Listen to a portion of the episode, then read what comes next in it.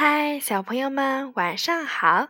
又到了听燕燕老师讲故事的时候啦。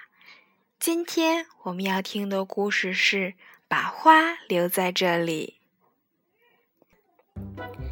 教堂的前面有一座小花园，里面种满了各种各样的花儿。每一任牧师都对这座小花园情有独钟。只要一有时间，他们就会很耐心地为花儿修剪枝叶。教堂的附近有一所学校，上学的孩子们每天都会穿过花园去学校上课。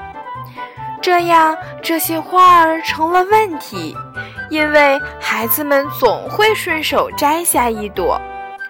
为此，牧师们很是苦恼。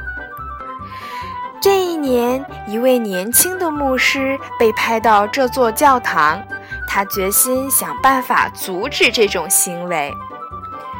一天早晨，年轻的牧师正在修剪花枝，一个小男孩走了过来，看到牧师，他迟疑了一下，问道：“我可以摘一朵花吗？”牧师想了想，问。你想要哪一朵呢？男孩选了开的最美的一朵郁金香，就要它吧。好吧，这朵花现在是你的啦。年轻的牧师说道。不过，如果你把它留在这儿，它还能开好几天。要是你现在折断它，那就只能玩一会儿了。你准备怎么办？男孩想了一会儿，说道：“嗯，那我就把它留在这里吧，等我放学回来再看它。”那天下午，有十几个孩子在这里选到了自己喜欢的花，并且他们都同意将那些花留在花园里。那年春天。